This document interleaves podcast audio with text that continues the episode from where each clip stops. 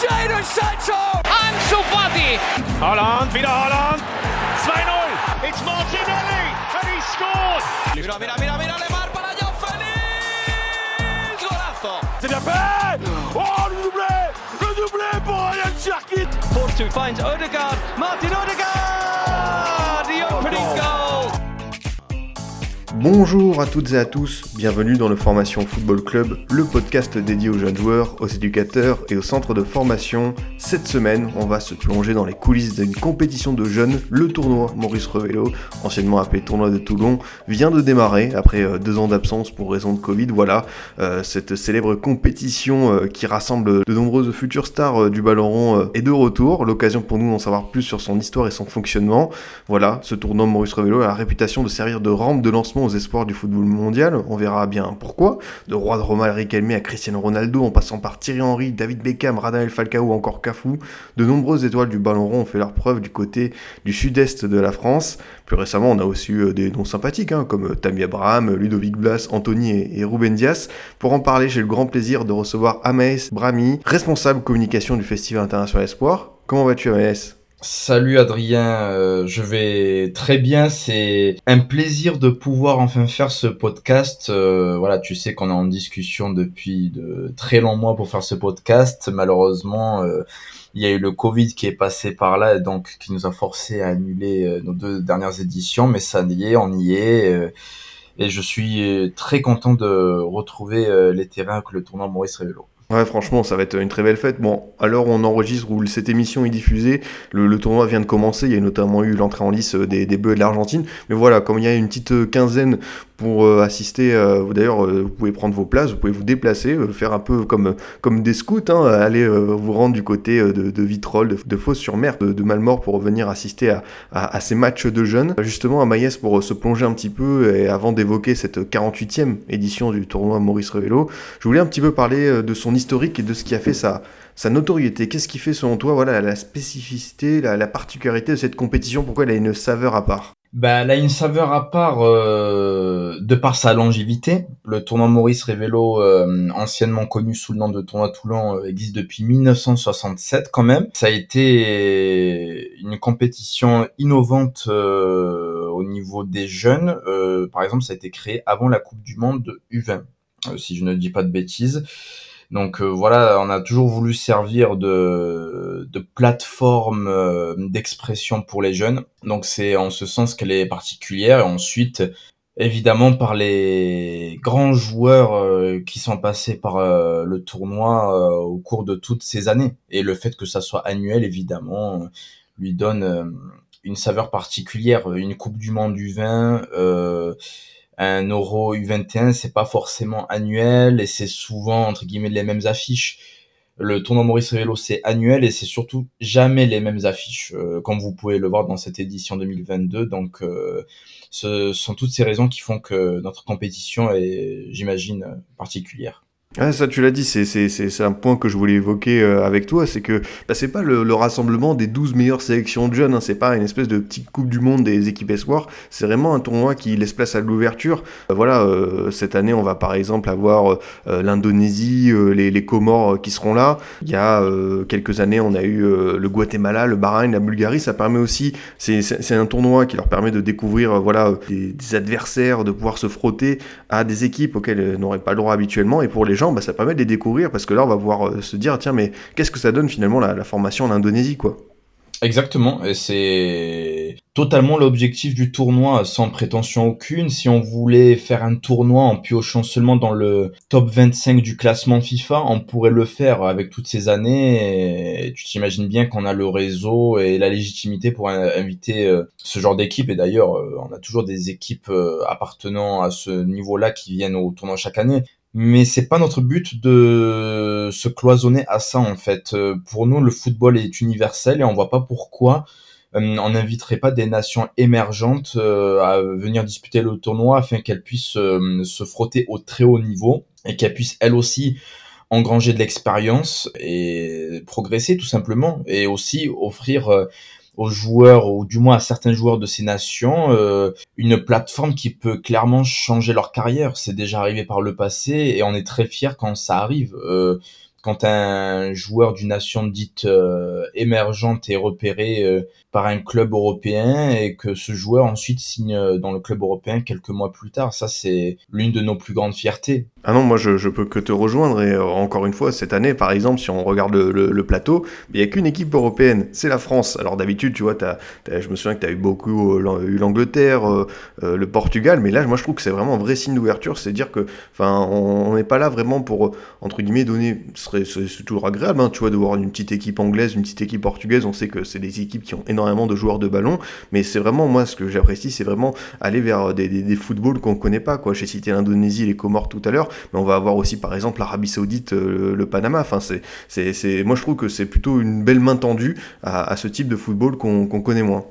Oui, tout à fait. Euh, bah, chaque année, on essaye d'avoir euh, au moins une à deux équipes que, qui n'avaient jamais participé au tournoi auparavant. Bon, là, cette année, on a fait fort, entre guillemets, parce qu'il y en a quatre, carrément, entre les Comores, le Venezuela, l'Arabie Saoudite et le Panama. Donc, ça fait quand même un tiers du plateau, ce qui est énorme. Mais oui, euh, cette ouverture vers le monde a toujours été la marque de fabrique du tournoi Maurice Révélo on a invité des nations comme Cuba, par exemple, en 2017. Euh, Cuba ne participe pas à des compétitions internationales. C'est déjà arrivé par le passé, une fois ou deux. Je crois qu'ils ont fait une Coupe du Monde U17 ou U20, mais voilà, c'est un concours de circonstances. Sinon, on les voit jamais. Et les jeunes de ces pays n'ont pas la possibilité d'affronter des équipes autres que celles de leur continent, voire euh, seulement de leur région. Et nous, quand on arrive à les faire sortir entre guillemets euh, de leur pays, si je peux m'exprimer comme ça, ben, c'est une fierté. Et les joueurs, quand ils viennent disputer le tournoi Maurice Rivello, ils ont les étoiles dans les yeux. Ils sont tellement heureux, au-delà de l'aspect sportif, aussi de venir rencontrer d'autres cultures, etc. Et c'est totalement notre mentalité. justement, comment ça se passe un petit peu le, processus pour euh, désigner les, les 12 équipes? Comment est-ce que vous y prenez? Tu m'as dit il y a toujours une volonté d'avoir une équipe qui n'a jamais participé au tournoi. Il y a aussi forcément une répartition par euh, continent. J'imagine que c'est un jeu d'équilibre et qui ne doit pas être euh, évident. Oui, il y a plein de paramètres à prendre en compte pour être totalement transparent. Là, tu as parlé du fait qu'il n'y a que la France comme équipe européenne cette année. Cette année, on a dû composer avec le fait que les qualifications de l'Euro Espoir ont lieu en même temps que nous. Donc déjà, ça nous élimine toutes les équipes U21 d'Europe. Ensuite, pour les équipes U20, euh, seule la France euh, a pu, parce que seule la France euh, peut se permettre d'avoir une équipe U20 actuellement entre guillemets euh, parmi toutes celles qu'on qu'on a sollicitées. Le Covid est passé par là et certaines fédérations ont dû couper les budgets notamment euh, des équipes U20 et donc c'est pour ça qu'on n'a pas pu ramener quelques équipes européennes. Voilà pour résumer. Et ensuite de manière plus globale oui c'est un système d'invitation. Il y a beaucoup d'équipes qu'on invite selon des critères sportifs, mais aussi des critères, euh, comme je l'ai évoqué, d'ouverture, entre guillemets, à savoir qu'on essaie d'avoir un plateau vraiment varié et différent des années précédentes. Et enfin, il y a aussi des nations qui sont tout simplement demandeuses de, de venir. Euh, L'exemple que j'ai en tête pour l'édition 2022, c'est l'Argentine. Euh, L'Argentine euh, qui sera entraînée par Javier Mascherano a demandé à venir. Euh, J'imagine parce que Javier Mascherano euh, a été élu meilleur joueur, du tournoi en 2003, donc il connaît très bien le tournoi. Et l'une des premières choses quand il est entré en fonction, c'est vraiment euh, euh, de demander à sa fédération d'entrer en contact avec nous pour venir disputer le tournoi et ça nous flatte quand une personne comme ça fait tout pour venir euh, au tournoi. Non, mais c'est bien cet esprit de, transmission. En plus, je voulais te dire, je voulais parler de cette équipe d'Argentine parce que quand j'ai vu le nom du coach, enfin, j'étais comme un ouf. Et aussi, c'est un une petite claque. Euh, forcément, on devient vieux, quoi. Javier Mascherano sur le banc de l'Argentine U20, on comprend que voilà, on, vieillit. Mais euh, c'est bien, je trouve aussi cet esprit de transmission parce que voilà, on va aussi en parler un petit peu après de forcément le, le, le, le tournoi Maurice Revelo comme rampe de lancement. Mais lui, il a conscience, je pense que ça peut aider ces jeunes Argentins en plus quand on voit la liste, euh, il y a, je crois que 90% de son effectif est voulu en Argentine. C'est aussi un moyen pour eux de, faire peut-être une première découverte du football mondial international? Oui, tout à fait, tout à fait. Euh, il n'y a aucune équipe euh, qui a participé au tournoi Maurice Revelo qui a regretté de venir parce qu'ils savent qu'en venant ici, on offre un plateau de qualité, un plateau varié et des rencontres que ces jeunes n'ont pas forcément l'habitude de disputer. Je me répète encore une fois, même une sélection comme l'Argentine, parfois, euh, une certaine de leurs jeunes ont, juste disputé entre guillemets des Sud-Américanos, mais ils n'ont pas joué contre des, des équipes européennes, ils n'ont pas joué contre des équipes asiatiques. Et jouer contre euh, ce type de nation est forcément un plus dans leur développement et beaucoup de sélectionneurs l'ont compris avant de, parler justement de cette édition actuelle, même si on a commencé avec euh, l'Argentine, le nom du tournoi a changé euh, il y a quelques années pour laisser place à celui de, de son fondateur, Maurice Revello. Est-ce que tu peux nous parler un petit peu de lui? Forcément, tu l'as dit, le tournoi a été lancé dans les années 60. C'était quoi à l'époque finalement organiser un tournoi de jeunes? Parce que bon, le football mondial a tellement changé, la formation aussi.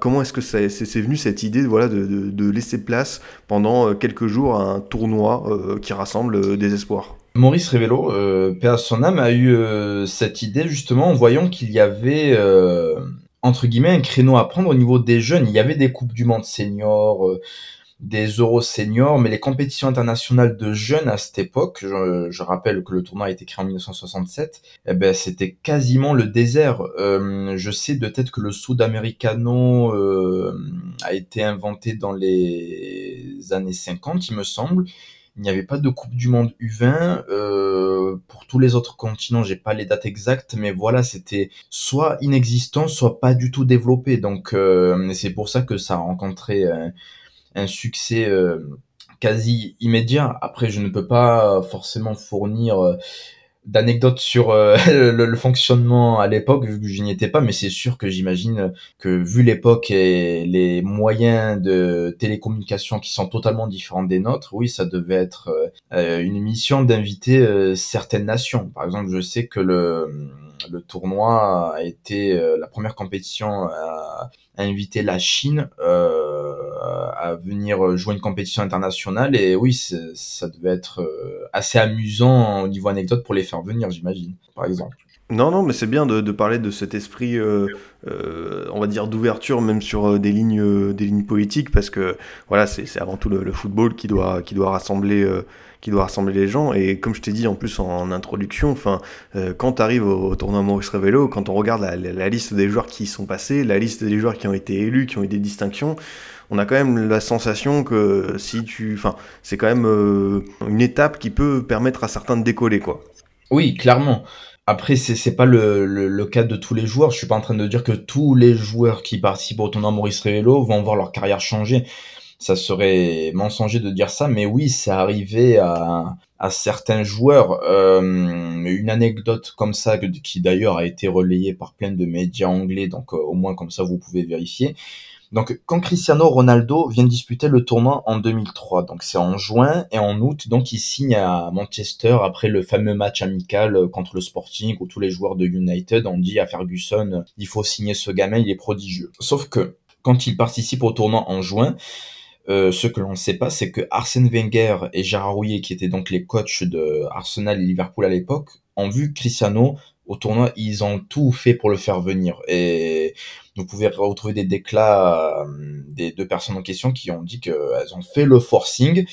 Mais entre-temps, euh, Manchester United a eu vent aussi de, de ses contacts. Et pendant un match du tournoi, il y a le recruteur de Manchester United qui appelle Sir Alex Ferguson et qui lui dit de se brancher sur la télé en lui disant regarde euh, l'attaquant du Portugal là il est il est vraiment bon il faut euh, jeter un coup d'œil dessus. Puis ensuite euh, il y a donc eu toutes les tractations durant l'été qui ont conduit donc à la signature de Cristiano à Manchester United. Mais des histoires comme ça il y en a plein tu as évoqué l'Indonésie au début du podcast Quelques mois après avoir disputé euh, le tournoi Maurice Revello, donc en 2017, il y a un Indonésien qui s'appelle Egi Vikri qui a signé euh, en Europe, en Slovaquie, me semble, grâce euh, au fait qu'il ait été révolu, pardon, qu'il ait été élu, pardon, révélation du tournoi Maurice Revello.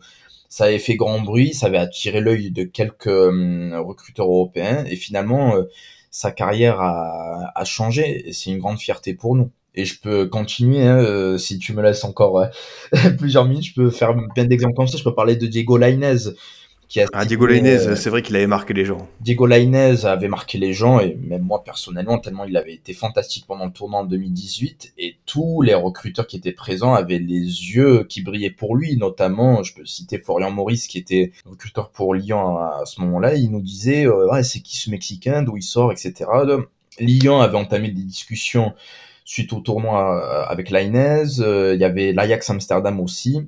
Bon, finalement, c'est le Betis qui a rappelé la mise, mais voilà si un transfert ne se fait pas immédiatement euh, euh, juste après le, le tournoi Maurice Rivello, il peut être, en tout cas, le tournoi peut être en tout cas le, le point de départ des négociations, voilà, suite aux performances réalisées pendant la compétition.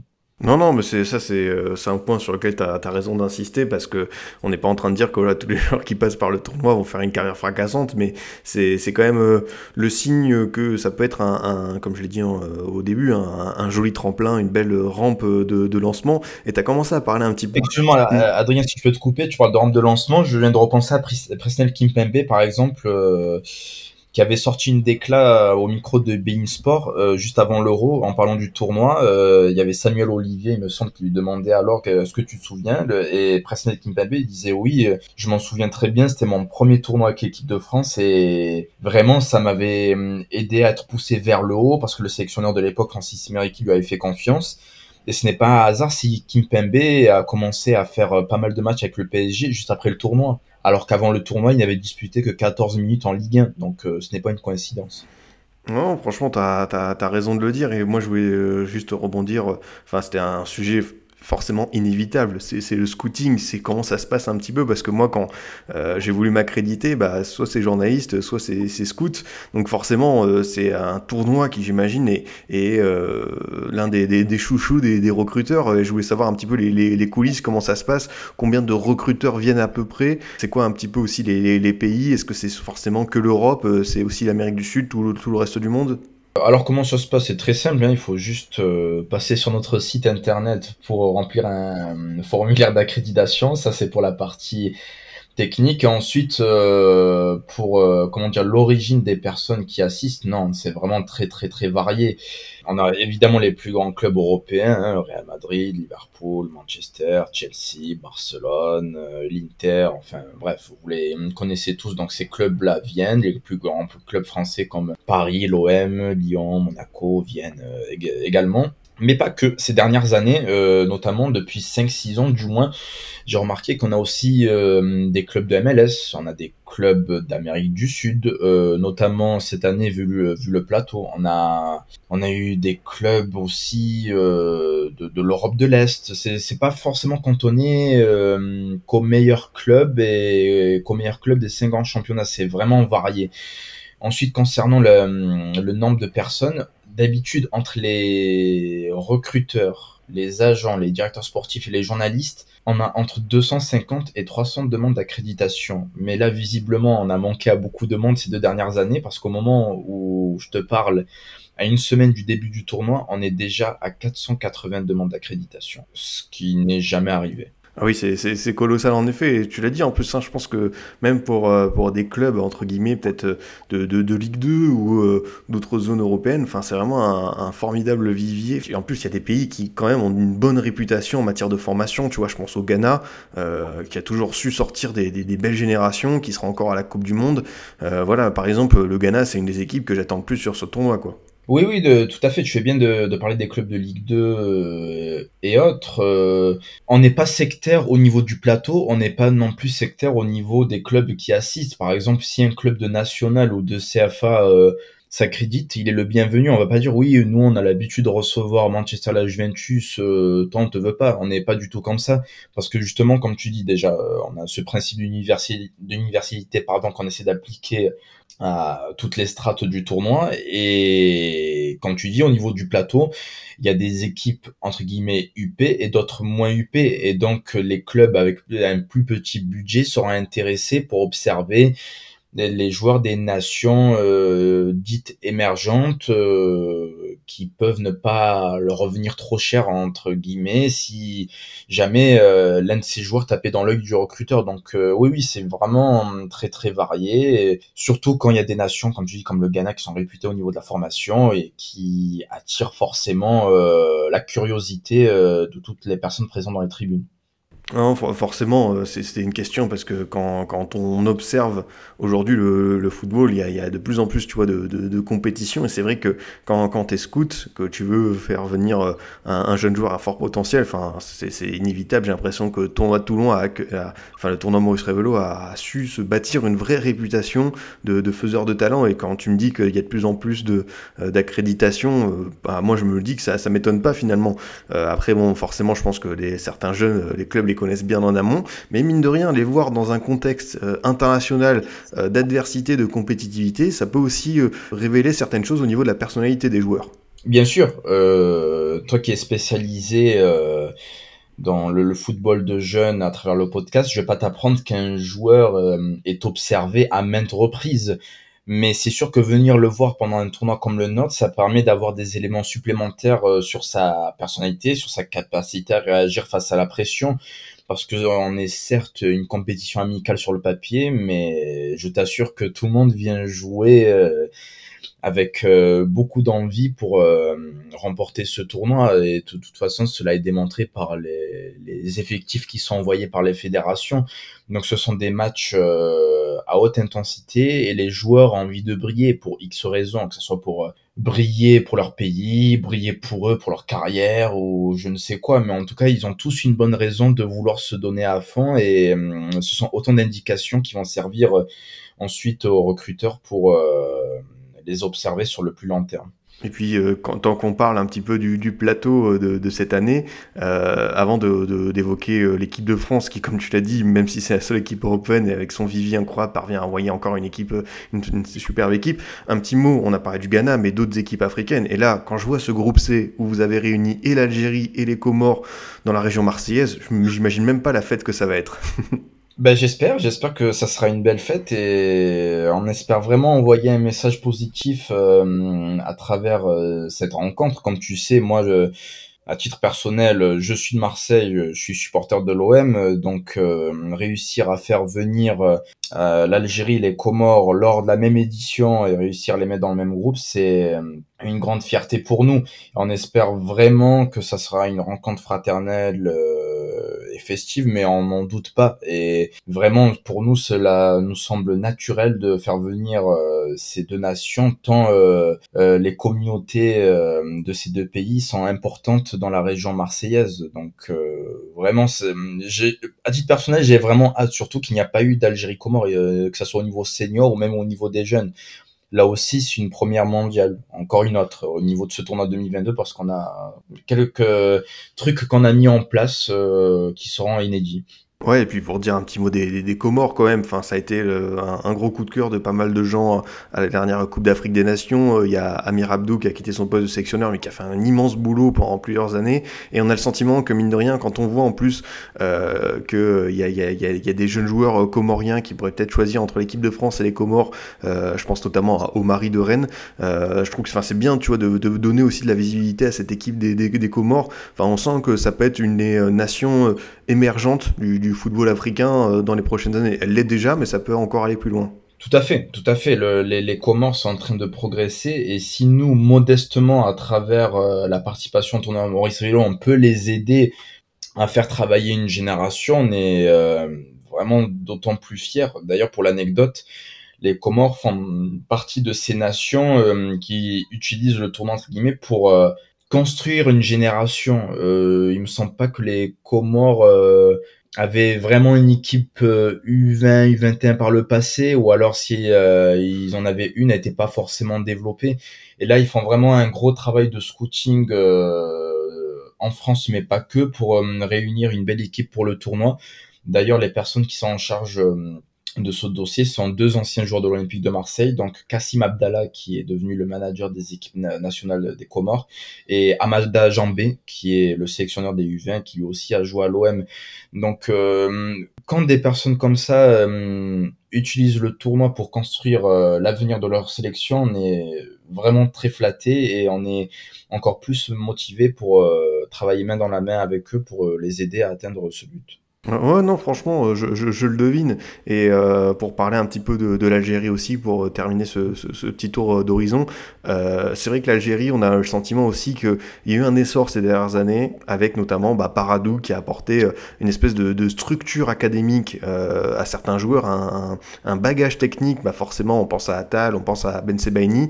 Et c'est vrai que là, pour le coup, euh, moi, j'ai souvenir, tu vois, de certains matchs de jeunes où tu vois des équipes algériennes étaient invitées face à des équipes françaises de centre de formation, on savait pas trop quel était leur niveau finalement, mais l'équipe algérienne était tellement forte tactiquement et collectivement qu'elle donnait vraiment une vraie leçon à des joueurs qui pourtant sont dans les centres de formation en France. Donc euh, pareil, je m'attends vraiment à ce que, tu vois, j'ai de belles attentes aussi pour euh, cette équipe euh, d'Algérie en 2022.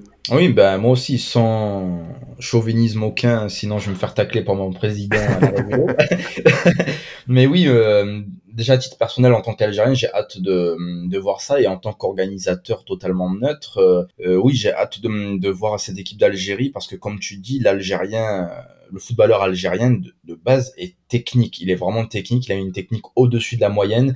Et comme tu dis, un club euh, comme le Paradou a vraiment travaillé au niveau des jeunes, a servi d'exemple pour les autres clubs algériens pour travailler davantage sur les jeunes et cela a porté ses fruits. Tu as cité Atal, ben c'est on peut parler de Boudaoui ou encore récemment d'Adam Zorgan. Donc le Paradou a montré la voie à ce niveau et d'ailleurs le Paradou fournit des joueurs à l'équipe nationale et certains joueurs du Paradou seront d'ailleurs euh, au tournoi Maurice Révélo.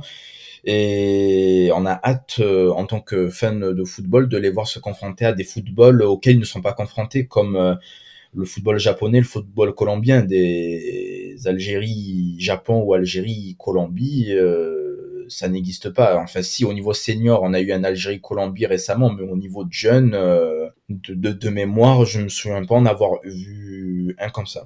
Ouais, totalement. T'as as, bien raison de, de le souligner. Euh, quand même, un petit mot, on est obligé parce que euh, il y a encore encore une très très belle liste euh, pour euh, pour les Bleuets. Cette équipe de France qui sera notamment dans le groupe de l'Argentine. voilà, quand tu le dis, hein, il y a des échéances pour les U19, pour les espoirs, mais t'arrives quand même à envoyer une équipe avec, bah voilà, Hugo Ekitike, Sekou Mara, Nathalie beaucoup Johan Le Penant, Lucien Agoumet, Adil Aouchiche ou encore euh, Tanguy Kouassi, euh, Maxime Estève, euh, ça démontre, on sait pas trop ce que ça pourra donner parce que c'est finalement peut-être des joueurs qui n'ont pas eu beaucoup de temps de jeu, d'automatisme et tout, donc peut-être que voilà, ça donnera pas quelque chose de très concret collectivement, mais rien que sur les noms, je, je trouve que cette liste, ça prouve encore plus, tu vois, le vivier formidable qu'on a, qu'on a en France. Oui, la, France est un superbe vivier et je tiens à remercier personnellement Bernard Diomed de, de nous avoir envoyé cette sélection. Euh, car si je peux me permettre, les deux trois dernières éditions, euh, l'équipe de France n'avait pas forcément ce niveau. Donc là, on en a vraiment euh, une équipe de France qui est à l'image du vivier incroyable que possède ce pays.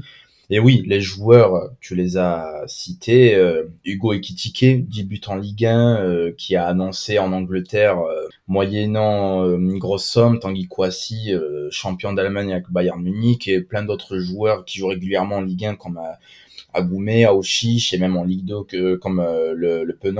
Non, c'est clairement sur le papier la plus belle équipe de France depuis, allez, je te dirais, depuis 2015, euh, depuis la dernière année où la France a gagné le tournoi avec euh, Kim Pembe, euh, Lemar, etc. Donc, j'ai vraiment hâte de les voir en action et qui plus est face à une équipe comme l'Argentine.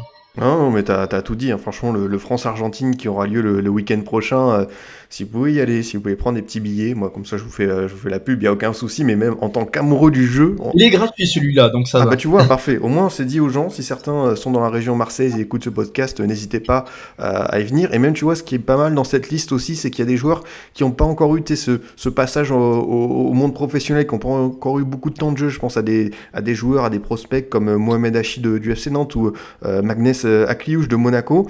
C'est peut-être aussi un tournoi qui va leur permettre eux, bah pourquoi pas, de se dire tiens un club de Ligue euh, il y, a un club de Ligue 2, dire, tiens, mais celui-là en prix il pourrait être pas mal.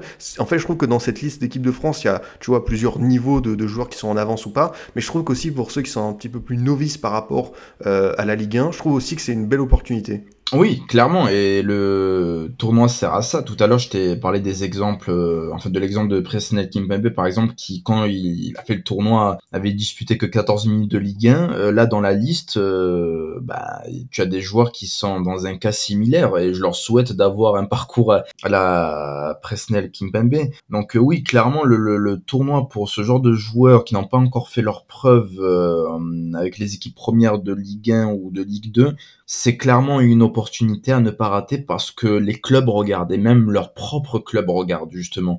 Donc s'ils sont bons, ça, leur ouvrira des portes au niveau du temps de jeu, que ce soit avec leur euh, équipe actuelle ou alors sous forme de prêt, euh, voire de transfert. En, plus, tu, l'as dit, hein, la dernière fois que l'équipe de France a remporté le tournoi, c'était en 2015 avec, euh, bah, t'as cité Presnel Kipembe et Thomas Lemar. Il y avait aussi, c'est toujours bien, tu vois, de se replonger là pour le coup. Si vous allez sur le site du tournoi, il y a les listes de chaque édition. Vous pouvez vous, plonger un petit peu dans les espoirs qu'il y avait chaque année. C'est assez passionnant, c'est sympa comme exercice. J'ai, retrouvé notamment, bah, il y avait euh, Yann Bodiger, il y avait Adrien Younou, il y avait côté euh, bordelais, il y avait Enzo Crivelli, Younes Kaabouni, il y avait Baptiste Santamaria. C'est vrai que ça, commence à, à, remonter un petit peu une, une victoire de, l'équipe de France, donc on se dit pourquoi pas sur ce tournoi-là. Bah en tout cas, l'équipe qui, a été envoyée, c'est clairement un signe fort pour dire on veut la gagner. Euh, ça nous satisfait de voir ça. Mais comment dire, en tant que simple observateur euh, du football, là sur le papier, les deux meilleures équipes ont l'air d'être euh, la France et l'Argentine. Après, il y a le papier, puis il y a le terrain.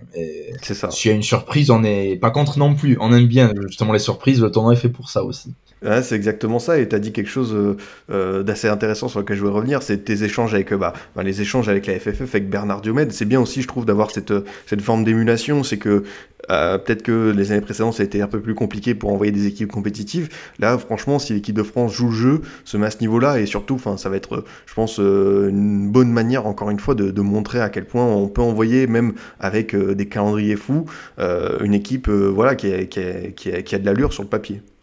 Oui, tout à fait, tout à fait. Et on espère que cela va continuer ainsi pour les hum, prochaines éditions. La France est le pays hôte, donc euh, selon moi, la FFE se doit d'envoyer des équipes euh, compétitives euh, chaque année. Là, c'est le cas, on est ravis et on espère que ça va continuer, oui.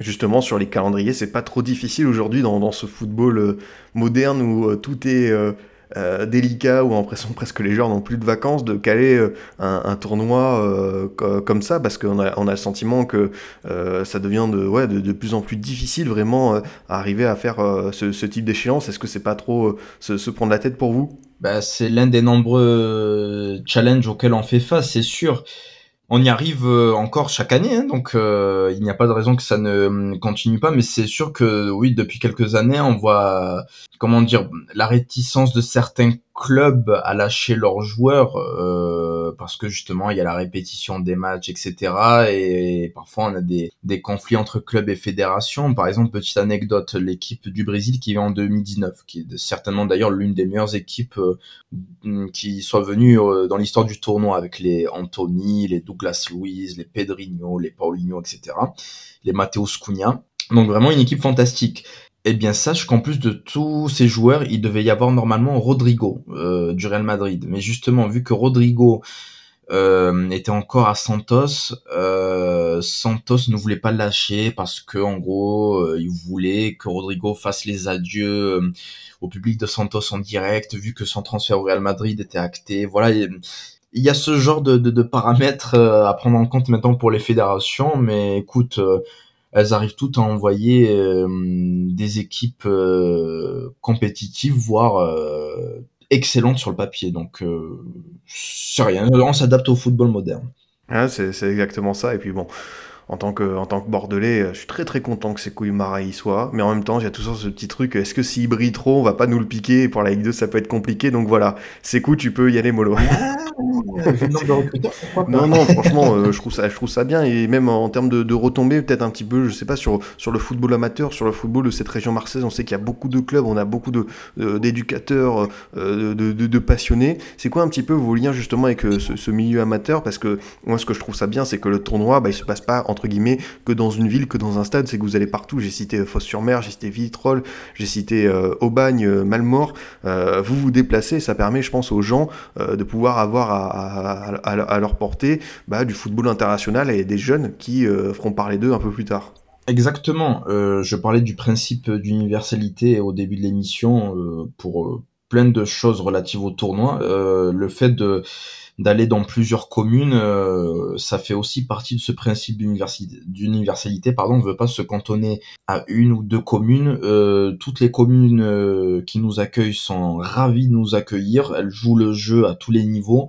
Et ce n'est parfois pas simple, justement, pour elles aussi de jongler avec le calendrier municipal pour telle activité ou telle activité, tel événement mais elles arrivent toujours à nous faire une place pour nous et nous accueillent avec plaisir. Donc nous, on essaye de euh, leur rendre l'appareil en, en essayant de se déplacer euh, de manière euh, assez étendue dans le département. Il y a les civils hautes, mais il y a aussi les terrains d'entraînement. Et donc, certaines communes accueillent exclusivement les entraînements. Donc, c'est aussi une manière d'emmener du football international dans ces communes qui sont peut-être pas très grandes, etc., mais qui ont des installations euh, euh, tout à fait convenables pour accueillir des équipes euh, nationales. Donc oui, oui, ça, ça fait partie des choses qui nous tiennent à cœur. Non, bah écoute, moi je, je, trouve ça extrêmement positif, encore une fois, que voilà, le, le, tournoi s'ouvre aussi euh, à, ces gens-là. Euh, et, forcément, ça peut donner aussi envie euh, à, des personnes qui connaissent pas ce type de football, tu vois. Enfin, même moi qui regarde pas mal de, football au quotidien, je n'ai jamais vu un seul match de, l'Indonésie de ces jeunes. tu vois, je trouve qu'il y a ce côté un peu curiosité, un petit peu l'envie de, voilà, une ouverture, un état d'esprit qui, qui, me semble voilà, correspondre vraiment à ce, ce, tournoi Maurice Revello. Et je pense que ça va se retrouver auprès des gens. En plus, tu me dis que ouais, il y a, y, a, eu pas mal d'accréditations on sent que, on sent qu'il y a une belle émulation. On sent que les gens sont contents de retrouver le tournoi euh, trois ans après. Oui, les, gens sont contents, ça se voit. Euh, les réseaux sociaux, même si c'est pas la vraie vie entre guillemets, ça reste quand même un certain indicateur pour ce genre de choses. Et oui, euh, on a beaucoup de mentions, de posts, etc.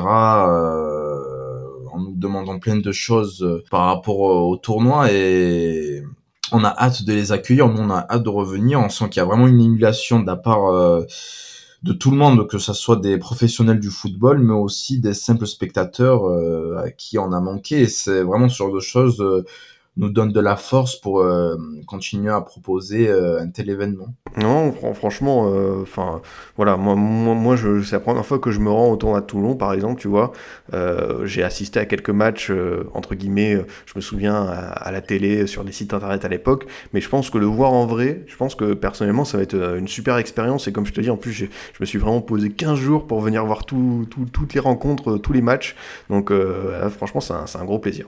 Eh ben, je tenais déjà à te remercier de dire qu'on est euh, très flatté euh, qu'une personne comme toi qui fait beaucoup de, contenu de qualité vienne nous voir et prenne du temps exprès pour venir nous voir. Vraiment, ça, nous flatte. C'est moi qui te, qui te remercie, franchement, euh, enfin qui remercie aussi l'organisation et tout de, de, permettre ça. Et pour, pour terminer un petit peu sur, sur, je sais pas, est-ce que tu peux nous parler peut-être un petit peu de, l'avenir du, du, tournoi Maurice Révélo, vers quoi vous voulez vous orienter? Ça peut être quoi un petit peu le, le, le tournoi du futur. Je l'ai dit, le football ne cesse d'évoluer. Euh, comment est-ce que vous aussi, vous, comptez peut-être, euh, entre guillemets, vous mettre à la page, suivre le mouvement, ou est-ce que vous voulez garder aussi, et ça je trouve ça bien, cette part d'authenticité, euh, ne pas, entre guillemets, faire un tournoi exclusif aux meilleures équipes, et garder un petit peu cette, cette, cette ligne en continuant d'inviter des équipes qu'on ne voit pas habituellement garder la part d'authenticité, c'est notre identité et ça, on va pas le renier. Donc euh, sur sur ça, on va rester les mêmes. Après, ensuite, on a forcément des objectifs. Euh, pour parler du tournoi hum, masculin, c'est déjà le maintenir à 12 équipes, ce qui est ce qui n'est pas une mince affaire, mais on le fait depuis plusieurs années déjà on le fait très bien et je pense qu'on va continuer à rester à 12 équipes. Pourquoi pas l'agrandir si on a la possibilité et si on arrive un jour à le faire à 16 équipes par exemple, ça serait énorme. Faire un tournoi annuel de 16 équipes alors qu'on est une structure familiale, ça serait un, sacré coup de force. À titre personnel, vu qu'on est en Provence, j'aimerais bien qu'un jour euh, on revienne à Marseille. Euh, je lance un petit message comme ça, mais pour ça il faudrait qu'on nous donne euh, l'infrastructure pour. Pourquoi pas Et ensuite, au niveau de l'organisation, on a aussi un tournoi féminin à développer, la Sud Ladies Cup, euh, qui a été lancé en 2018.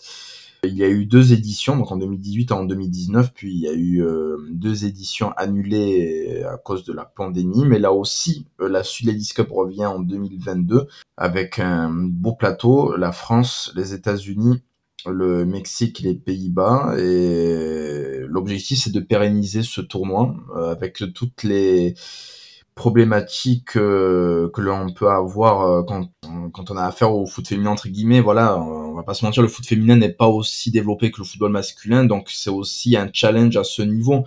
Donc ça nous fait pas mal de défis mais on a hâte de, de faire face à tout ça et de réussir certaines tâches non, mais tu as raison de, de parler du, du, du, football euh, féminin. Je voulais dire un petit mot aussi euh, sur ça en, en conclusion d'émission, mais euh, se servir, je trouve, de la notoriété du tournoi masculin pour aller un peu plus loin sur le développement du football féminin et sa formation. Et comme tu dis, tu arrives à faire venir les États-Unis, qui sont aujourd'hui la référence du, du, football mondial chez, chez les femmes. Je trouve que c'est vraiment un bon accompagnement. Enfin, moi, je trouve que c'est très positif de se servir de l'un pour en faire agrandir l'autre. C'est notre but.